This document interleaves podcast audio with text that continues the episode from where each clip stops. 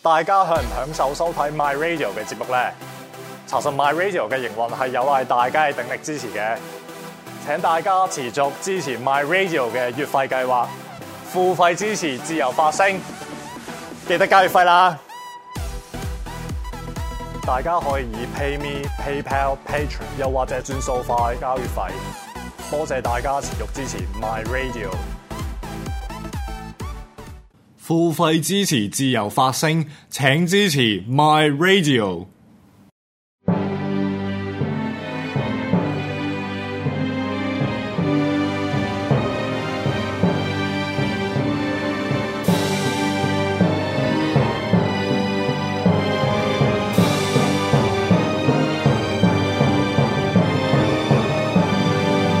古今重要戰役一百回，主持梁錦祥、鐵男。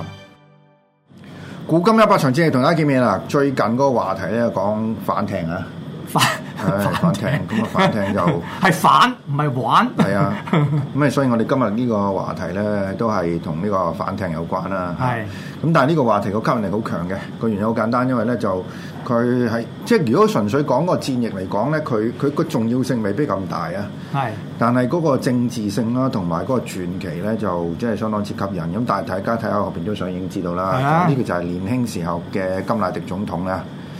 誒，佢係一隻即係 PT 一零九魚雷者啊嘅艦長嚟嘅。咁啊，首先問下鐵男啦，係你細個玩模型，你第一樣嘢玩係咩先嘅？ ，OK，一定係坦克㗎啦，一定係 tank，嗱，我就同你唔同嘅，係我就係玩呢個魚 PT 魚雷艇先嘅。哦，你有冇砌嗰隻魚雷艇啊？後期有砌，後期有嘅砌，嗱，我哋我哋我唔知點解你調翻轉啦，人哋早期個個都係砌嗰隻先嘅。係咩？唔係啊係喎，我我一砌砌 t 架先喎，係啊，咁我哋砌咗隻魚雷艇咧之後，跟跟住先砌誒呢個坦克啊嘅，跟住再睇砌大炮啦咁樣。唔係，正如你中意水兵啊，係 啊，嗱點解點解會砌魚雷魚雷艇先咧？因為當嗱我唔知而家啲人仲有冇玩啊。當其時咧，呢只魚雷艇咧其實可以放船仔嘅，係唔係而家都有嘅，而家都而家仲有啊嘛有有有。但係喺邊度放啊？咁咪維園咯，維園放啊嘛維園係嗱咯，我哋就冇去到維園咁，但係我哋當其時咧就喺九龍，因為我哋喺呢個漆咸道公園啊。哦，嗰度有個有個有個有個水池嘅係，我哋成日就即係喺嗰度放船仔嘅。哦，咁即係唔知點解我啊砌模型咧就砌得即係好好啲啲運力好差啦。砌佢喺 PD 一零九咧，佢個摩打好鬼勁噶嘛，係好快嘅，真啊係好快嘅。啊如果你係即係啜一聲係咁去，即係好似係魚雷艇咁樣啊。咁但係我砌幾多隻摩打係唔喐嘅。唔係咁渣啊，係啊， 係啊，即係我唔係有陣時砌呢啲嘢，我都有啲有啲有啲啲咩，冇乜天分啊冇乜天分嘅真 係。咁但係做做到尾，大家都都都知道啦。其實當其時去砌呢隻魚雷艇嘅時候咧，其實可以撞嘅，可以撞，唔可以撞。係你冇你落你冇落去維園撞喎，俾人打 喎，啊係啊，咁點解呢隻呢隻艇咁即係咁咁咁重要咧？咁我諗相信其中一個原因咧，就喺一九六三年嘅時候咧，就其中一拍嗰部戲就 P.D. 一零九啦。係啊如果年紀大少少嘅觀眾都好大嘅，冇人年大少少，好大嘅觀眾先至睇過呢套片啊。咁個原因好簡單，呢個係一個政治宣傳片嚟嘅，就因為當其時甘迺迪已經貴為總統啦。係咁咧就所以佢誒、呃已經係誒、呃差唔多到到競選連任啦。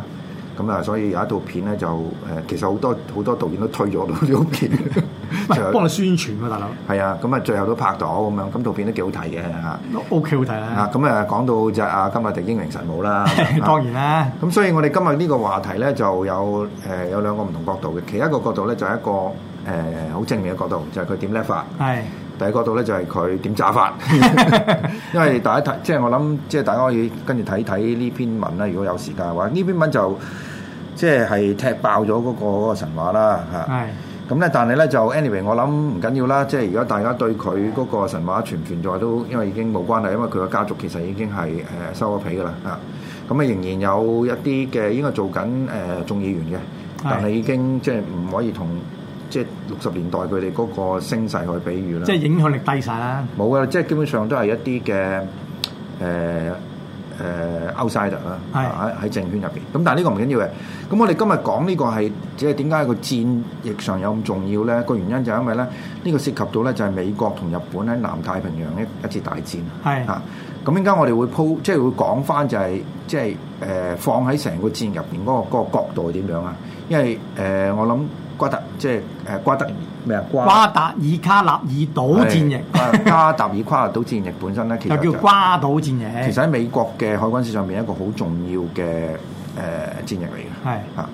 咁誒、呃但係我哋去講嘅時候咧，最緊要就首先要知道咧，就係呢個甘迺迪啦，喺呢、個呢、個魚雷艇啊上面發生咩事啦咁樣。咁其實咧就收尾係寫一本書嘅，係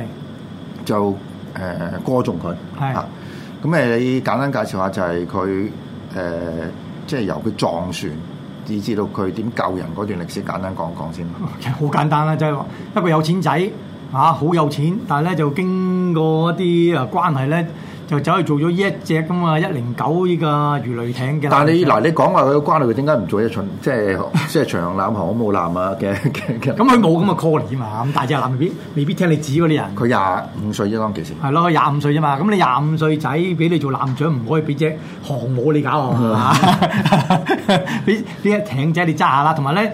誒、當時嗰啲話聽講嗰啲即係當地嘅軍官咧，都唔係好睇得起佢嘅，因為始終覺得佢係嗰啲有錢仔嚟消遣下啫，或者都唔係好敢俾佢去啲咩大任務嘅，咁所以你唔會俾只即係驅逐艦去搞噶啦咁啊，咁啊俾只咁樣嘅誒、聽講開頭係唔係好行得添嘅，就壞壞地嘅一隻魚雷艇俾佢玩下啦，即係有錢有錢人家落到嚟前線，唔通真係叫你去打仗咩？咁咁咪俾隻艇你玩下啦，就俾幾個俾幾個水誒、士兵你，又俾你誒過癮下咁啦。嗯咁、但係咧佢又好認真，即係聽講佢好認真， 好認真係有認 真，即係當咗自己係咁樣咧，就就訓練嗰啲咁樣嘅隊員同埋訓練嗰誒同埋整翻好隻船，因嗯為隻船本身其實話啊開頭係唔係好行得嘅，咁咧就後來咧佢又誒修理翻好啦咁啊，但係咁啊嗰陣時誒話個基地基本上都冇乜油，冇乜即係誒燃料啊。佢個基地唔喺美國嘅，喺喺喺喺南太平洋喺南太平洋，即係其實去到佢前線㗎啦前。線嗯不過喺前線又唔係話去到同人哋即係隻抽嗰只，即係仲係喺誒一啲安全嘅地方嘅。咁咧，佢主要嘅任務主要負責咧巡邏下，咁喺附近遊歌下，睇下有冇啲敵軍嚟偷襲咁嘅啫。咁當時咪喺海上面咧，好多時嗰啲大戰咧就唔會去到咁去到啲咁淺水地方啦嚇。咁所以咧，其實就主要都係空戰多嘅，即係空襲你多嘅。咁、嗯所以其實佢喺嗰度其實都本身都安全嘅。但問題咧，佢因為佢好認真啊嘛，咁咧佢成日出去巡邏，咁啊有一次巡邏嘅過程之中咧。就因為話四隻嘅呢啲咁樣雷艇嘅船魚雷艇咧，就得一隻有雷達嘅啫，咁啊三隻都冇嘅。咁而嗰隻有雷達嗰只咧，因為追蹤緊另一隻敵船啊，唔知佢去邊咧，咁啊離咗群。咁佢三隻咧喺黑掹掹嘅海面裏邊咧，就變咗盲頭烏蠅啦，就冇晒冇晒，因為你冇雷達喺個海裏邊咧，基本上你都唔知個方向噶嘛。咁咧咁亦都唔知道有冇船嚟緊。咁、就話咧，突然間有一隻日本嘅驅逐艦咧就撞咗埋嚟，結果啊將佢成隻船咧就撞開咗兩橛，撞斷兩腳，撞斷兩橛。啊，撞沉撞沉咗咧直情係。咁啊，跟住咧就嗱，咁誒想問你啦，即係點解艇會撞？一撞就斷兩腳嘅咧？哇嗰隻驅逐艦嚟㗎。咁啊而家呢個香港呢個係咪一撞有成個反艇咧？喂，呢只呢只呢只唔知喎，呢只可能鬼拱喎， 即係即係 你有時咧，咪你快艇啊嘛，咁你喺好鬼高速嘅時候咧，你嘅船其實好輕身啫嘛，而你馬力大咧，你高速喺海面咧，突然間有少少即係不平咧，咪粒即係有少少夾起啲嘢咧，都可以將你嘅船反艇嘅，誒、我見過，因為嗰陣次咧，有有前幾年我去加拿大揾哥玩嚟睇鯨魚啊，係我坐大船噶，係哇！我見嗰啲嗰啲細船啊，嚇死你啊，大佬！我唔知點解啲有夠 膽夠膽坐，哇！個個扎到呢、個即係嗰啲誒救生衣救生衣噶嘛，係嗰日唔係咁喎，即係你睇落如果。因為試過真係俾只鯨魚撞反嘅，但係撞鯨魚撞嗰日係大艦大艇嚟嘅，嗰日嗰只都反你話，呢啲撞俾個鯨魚一一鬥下死死死硬啊啦，死硬啊嘅。咁但係咧，佢啲你睇香港嗰啲快艇咧，因為佢輕身咧，可能個浪即係你可能你揸艇嗰個有啲技術唔得咧，可能撞上浪頭都會反嘅。咁、嗯但係咧就呢個即係我哋我哋講啫。咁啊喺官方嗰度講咧，就排官方話咧係因為呢個賊人咧就兜督將軍懟翻佢嘅，咁啊懟入懟沉。佢係攔，佢咪攔腰撞？我唔知喎，即係話咁，即係佢冇詳細講啦。佢只不過話，即係佢追緊呢呢啲咁樣嘅偷偷走私客嗯嘅時候咧，就俾呢個走私客嘅船咧就即係撞翻轉頭咁啊撞沉咗嘅咁咁啊呢個就係官方講法啦。咁但我就覺得好離奇啦，點點解佢俾你追緊，佢會翻轉頭撞你咧？佢兜翻轉頭，兜返轉頭即係一個兜嘅啊話，兜返轉頭走去揸快艇咁啊！啊！即係要甩你咁嘛，就再過嚟撞翻你係嘛啊？ 咁我覺得就可能性就應該唔係好高喎。不過嗱，呢度不都哦過唔講但啦，但係呢度都奇怪，因為點解咧？你你話攔腰撞斷佢，其實佢嗰日佢攔佢攔嗰個攞個位好好鬼準唔㗎。係可呢啲可能即係運即係又又係運氣啦，即係啊啱啱啱得咁巧，但係咧，好肯定一樣嘢，即係日本佢話係特登撞佢嘅，或者唔知喎呢個。而家歷史又係係特登撞啊佢嘅，專登撞佢咁啊專登撞佢嘅。咁啊咁啊咁啊真係但係好奇怪，點解你諗下嗱？如果講速度一定係最理論上一一定係隻魚雷彈快過隻驅逐艦。唔係因為誒、呃、當時又有咁講法嘅，因為嗰陣時咧就因為咧佢哋驚啊，佢嘅船咧啊一誒即係佢即係佢哋嘅驅呢啲咁樣嘅魚雷艇咧誒、呃、開足引擎咧會導致嗰個船尾嗰啲咁嘅。誒浪紋啊，即係嗰啲誒起，即係你你你如果開得勁嗰啲浪紋咧，會俾誒、呃即係日本嗰啲空中會啲睇到啊呃嘛睇到，睇到咁所以咧話可能金乃迪咧係係第就減咗一個引擎係嘅，同埋亦都咪誒因為誒即係啊考慮到嗰個噪音 問題咧，又又驚會噪嘈，音即係 聽到，即係因為佢因為喺海度好靜啊，佢哋佢話如果我兩個摩打一齊開咧，俾人聽到咧就話，即係因為嗰陣時佢加上佢又冇雷達咧，咁佢為咗為咗第一要防止俾人聽到嗰隻船喺附近，第二佢又因為驚嗰個誒船嗰個尾紋咧會俾啲呃誒敵方嘅誒戰機見到，咁所以咧佢就得一個引擎，所以咧。法國有嗰、個佢做艦埋到身嘅時候咧，佢已經冇能力走開啦。聽過係咁嘅，嗯係啊，啊！不過你你你諗下，其實成件事到依家都有少少離奇，因為理論上個魚雷艇嘅速度係好快嘅。係但係點解我知道快？因為我砌嗰個 P D N 九就好，P D 個人係好 Q 快，好 Q 快啊係真係好快。 啊，咁跟住點啊？跟住咧咪撞沉咗咯，撞沉咗之後咧，咁啊有兩個就犧牲咗嘅，咁但係咧即其死即死嘅，其他咧有十一個咧就啊俾阿即係咁啊講咁講啦，即係話金乃迪咧就救咗佢哋上嗰個即係即係撞斷咗兩節啊嘛，咁仲係浮喺面嘅一節啊，咁啊就救咗嗰啊嗰嗰十一個咧就上去嗰個浮喺啊海面上面嗰嗰隻即係殘船上面啦，嗯咁啊就後來就再誒將佢哋咧就送即係誒游水啊，游到去附近一個島裏面咯。佢哋係珊瑚島嚟嘅。啊，生活島嚟㗎。誒誒、啊嗱，咁但係你講咧，佢游幾耐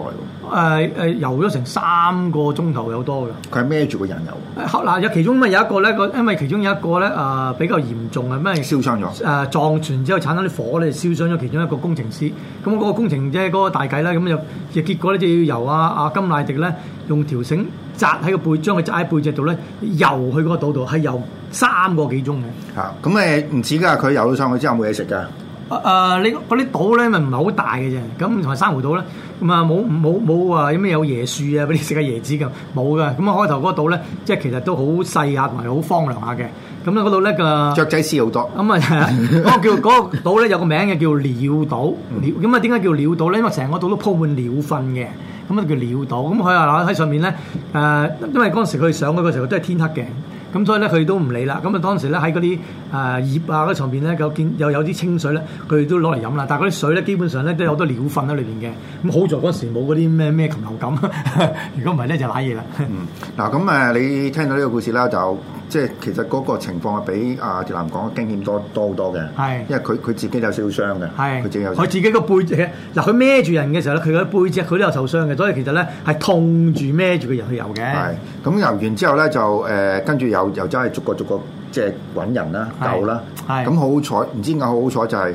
收尾誒有美軍係係 spot 到佢哋嘅，誒呢個都唔係好彩啦，佢哋因為其實咧啊誒阿金乃迪啦，即係嗱呢度喺呢個過程之中，你係顯示到佢嗰、個即係領袖嗰種咁嘅魅力啦。嗯佢嗰陣時咧，咪佢誒大部分佢嘅佢佢嘅船員咧，即係佢其實佢即係佢嘅手下都係受傷同埋誒飢餓狀態之下咧，咁啊、即係冇乜即係冇乜主，即係冇乜誒即係方法，又如果冇乜方向。金乃迪嗰陣時咧，就即係知道咧自己嗰個島咧同嗰個啊、即係航線啊，即係嗰啲誒船，即係美軍巡邏嗰個航線咧係都近嘅。咁結果咧，佢咧佢就咧就自己嗱，自係自己佢受傷情況、飢餓情況之下咧，佢去游去嗰個咁樣嘅嗰、個啊航線，即係啲船行嘅航線嗰度咧，嗯仲、要帶住一眼燈同埋帶住一支槍，擺條頸度嗰支槍，同埋呢隻咩眼燈咧，就希望喺嗰度咧就睇下有冇美軍嘅船經過，然後咧佢打燈。結果係佢揾唔到，結果佢喺個水度咧，仲後來俾水流咧沖散咗，沖到自己唔知嘅方向。結果喺水度逗留超過三十個鐘啊嘛！哇，真係死得㗎！我哋日本人浸浸三十個鐘喎，係啦，三十個鐘啊，浸三十六個鐘嚇啊。所以你話幾幾厲害嘅？依依依個依即係依個呢件事咧，即係你唔你唔理佢係咪即係話同佢宣傳啦？但係佢呢件事係因為有人有人記錄㗎嘛，有人即係嗰啲唔佢係嗱，收尾我應該講噶啦，就係、因為呢件事咧，其實有人有人即係即係報咗噶啦。咁但係佢再諗一諗啫，個老同個老豆傾嘅話，呢即即係呢壇嘢可以煲大佢 喎。 咁啊值得煲大佢。 就係即係煲大 佢咯，煲大佢之後就跟住就成為咗一個即係英雄啦唔。係咪真係英雄嘅？喂，大佬，你為咗嗰啲手下獲救，你諗啲咁嘅方法，仲要走出佢個海，個海唔係我哋講緊係係嗰啲咁嘅，即係我哋好就維多利亞港兩邊有啊，係一個大海嗰個航線。其實睇你唔到係撞死你添咩？ 係咪先即係你冇話架船都撞一沉啦，如果撞到你一定咪撞死你。唔係，不過咁講嗱，即係當然我有少少諷刺啦，但係誒、呃、當其時即係佢做呢樣嘢，即係我諗事後佢無可否認啦。喺嗰個過程入邊，佢的而且確係有一個即係相當之英雄嘅誒、呃、氣魄喺度啊唔係。咗責任心，錯錯錯！咁另外就你睇下呢張相，即係戴個 Ray Ban，係啊咁。誒當其時嚟講咧，一定係型到爆㗎啦唔。係佢後生仔係靚仔嚟喎，靚仔靚係啦啊，不過不過就咁樣， 呢件事之前咧，其實而家大家發覺就係咧，誒、其實佢喺嗰個魚雷艇上邊咧，犯咗好多好多做好多錯誤嘅，咁咧就即係先個問題就係、佢根本就唔應該俾俾個居住立撞開兩腳咯。咁咁個問題就係、誒、如果你睇中文就好少講呢樣嘢嘅，誒、因為誒、即係為呢個偉人所所忌諱啦。係啊咁啊，但係今日地又我哋又冇咁嘅需要啦，因為係佢大家必須承認佢係一個好叻嘅人，我梗係啦啊一定好叻嘅人。咁但係佢犯咗錯誤，咁點解犯錯誤咧？同埋即係當其實喺軍中入邊咧，馬哈沙將軍就講過，馬哈沙係主導咗成個呢、個呢一部分嘅係事嘅。佢話其實甘迺迪應該係接受軍事法庭嘅審訊嘅。就係因為佢犯錯，係因為犯錯。好啦，咁啊，我哋解釋下點解，應間第二節解釋佢點解係即係而家有一個不同嘅睇法啊。